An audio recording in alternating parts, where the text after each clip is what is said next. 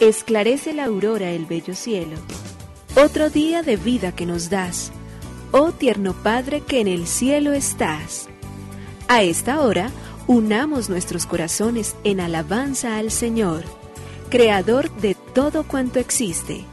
Compartamos el Evangelio. Reflexionemos en su palabra. Esto es, Esclarece la Aurora, con el Padre Antonio Ramírez. Bienvenidos.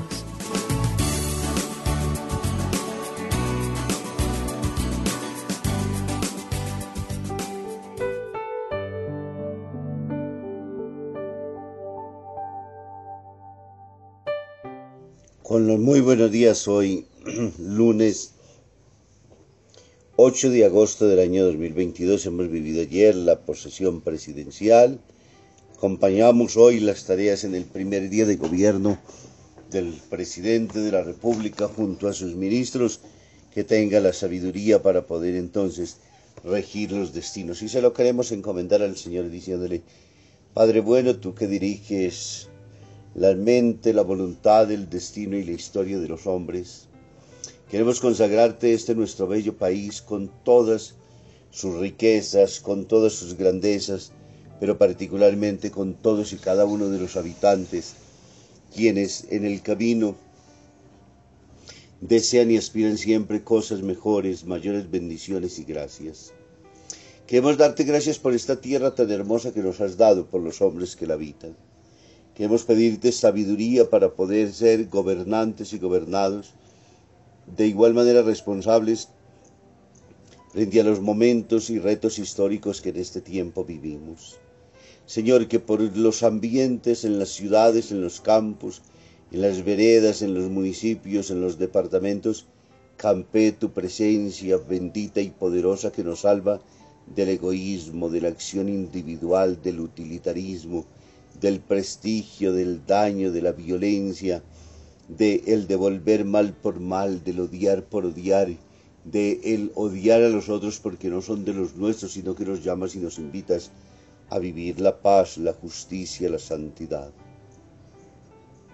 Señor, tú que estás en el corazón de cada hombre y en la mente de todos los seres humanos, tú que estás en las fuerzas de la naturaleza y que estás escondido en cada una de las obras maravillosas, permítenos reconocerte y encontrarte siempre como camino, verdad y vida.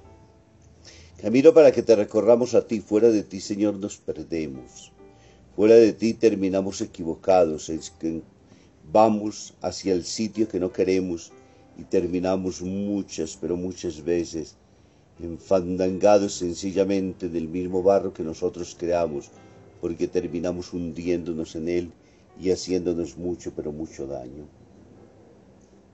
Señor, sé esa luz que ilumina nuestro camino para que podamos distinguir la verdad de la mentira, para que podamos reconocer el valor y la grandeza de los seres, para que podamos encontrar en ti, Señor, de manera especial, la luz auténtica y verdadera, única verdad que existe y de la cual no podemos nosotros dudar nunca.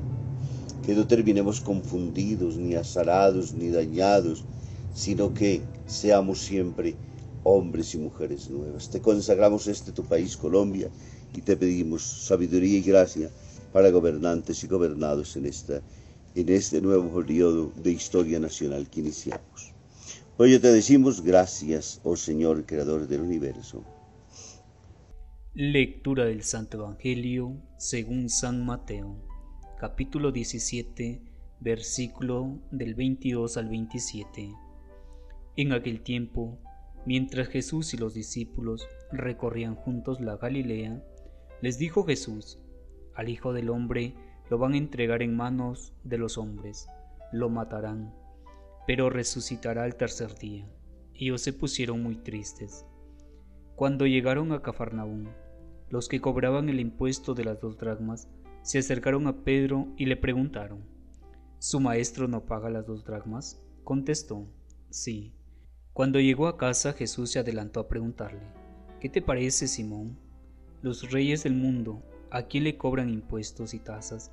¿A sus hijos o a los extraños? Contestó, a los extraños. Jesús le dijo, entonces, los hijos están exentos. Sin embargo, para no escandalizarlos, ve al lago, eche el anzuelo, coge el primer pez que pique, abre la boca, y encontrarás una moneda de plata. Cógela y págales por mí y por ti. Palabra del Señor. Diálogo. Diálogo entre el marido y la mujer. Bueno, dialoguemos. Yo ya tengo mi opinión formada al respecto, dice el marido. Y no serás tú quien me la cambie con tus argumentos. Los que más hablan de diálogo suelen ser los más incapacitados para dialogar. El diálogo solo puede caber cuando hay respeto mutuo, cuando las dos personas o más que dialogan no creen que poseen la verdad, cuando saben de que están en construcción de ella, pero si la imposición es que se cree que se tiene la verdad, el diálogo resulta imposible, es infranqueable, entonces no hay oportunidades de enriquecernos, nos ponemos sencillamente en las posiciones donde nosotros queremos y se nos olvida sencilla y llanamente al otro e imponemos por la fuerza de la violencia o por la de las decisiones que tengamos, por el poder que ejerzamos en ese momento sobre la otra persona. Dialogar es reconocer al otro, es valorar al otro, es escucharlo, es construirse juntos, es ayudarse siempre, es reconocerse y reconocernos entonces como seres vulnerables y particularmente también como seres necesitados de luces y de gracias en cada momento, en toda situación, en cada circunstancia. Gloria a ti, Señor Jesús. El Evangelio de Mateo en el capítulo 17, versículos del 22 al 27, nos coloca de manera especialísima entonces hoy cómo Jesús y los discípulos recorren juntos toda esa bella historia de Galilea, esa geografía que tanta necesidad tiene particularmente de la presencia de Dios. Jesús entonces sigue todavía hablando con insistencia de aquello que será el destino final del Hijo del Hombre. Lo van a entregar en manos de los hombres, lo matarán y resucitarán, pero al tercer día resucitarán. Y ellos se ponen terriblemente tristes.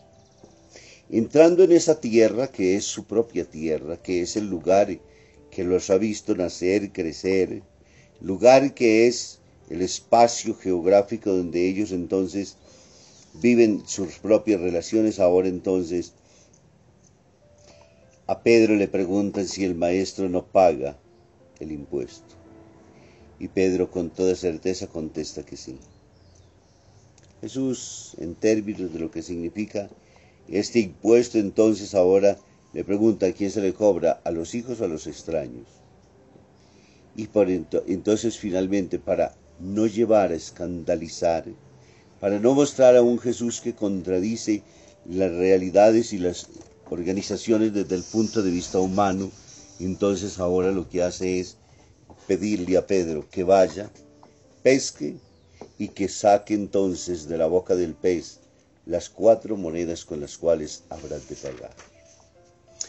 Indudablemente es uno de esos milagros más simpáticos que encontramos en el Evangelio en el día de hoy, como en todos los como en todos estos evangelios que nos hablan, pero particularmente de este relato que nos hace el evangelista San Mateo. Hay dos temas entonces fundamentalmente que tienen que ver hoy con la palabra de Dios. El primero tiene que ver con el anuncio. Jesucristo sigue hablando de su muerte y de su resurrección. Y el segundo tiene que ver entonces con esa tasa impositiva de la cual él tampoco escapa frente a ellas. Esas dracmas eran exigibles entonces para todo hombre judío y se cobraba en marzo antes de la Pascua. Era el pago que se para el mantenimiento del culto y por ello Jesús entonces también, como todos los hijos, entonces lo que hace es responder ciertamente por ellos. De esas cuatro dogmas, porque paga por Pedro y paga por Jesús con el milagro que realiza, porque el ir, pescar y sacar justamente entonces esa nos permite a nosotros descubrir y entender entonces que esa acción tiene obligatoriamente entonces una acción milagrosa. El, la ligación que podríamos decir entre los dos temas hoy particularmente entonces está en relación con el impuesto. Ese mismo templo que avisa de que Jerusalén deja de ser el centro de la nueva religión en la persona de Jesús de Nazaret, porque ahora es el culto espiritual con el Señor y ese culto Dios no se limita ni a espacios ni a santuarios, sino particularmente a la vida entera de todo cristiano, de todo creyente. Con ello nos invita a superar las limitaciones geográficas, nos invita a superar los espacios. Insisto mucho en que la Eucaristía que celebramos, los ritos que nosotros realicemos, la confesión de nuestra propia fe, donde asume realmente el contexto propio de la vida cristiana, cuando sabemos que realmente el Señor vive y mora en nosotros, cuando saliendo de la iglesia, cuando pasando la puerta, nos encontramos con los hombres y las mujeres de carne y hueso, y ante ellas somos capaces de reconocer todo lo que Dios ha realizado en ellos, porque vemos en cada persona la persona de Dios, porque encontramos en cada persona una tarea y una misión que defender y que luchar por ella, por su propia libertad, por el ejercicio de sus propias y grandes realizaciones, por las oportunidades de que vivan realmente dignamente como hijos de Dios, donde entonces Dios pasa a vivir en medio de nosotros porque se constituye en la vida entera. Esa tiene que ser la transposición de lo que nosotros hacemos. Y por ello a Jesús hay que reconocerlo como el templo nuevo, como la iglesia nueva, como la verdadera y auténtica relación de Jesús. Por ello nos habla de la nueva comunidad que surge de la Pascua. Morirá pero resucitará el tercer día. Y la resurrección habla e implica obligatoriamente vida nueva, vida en el Señor, vida para vivirla en plenitud. Dios bendiga el Padre, el Hijo y el Espíritu Santo. Muy feliz día para todos.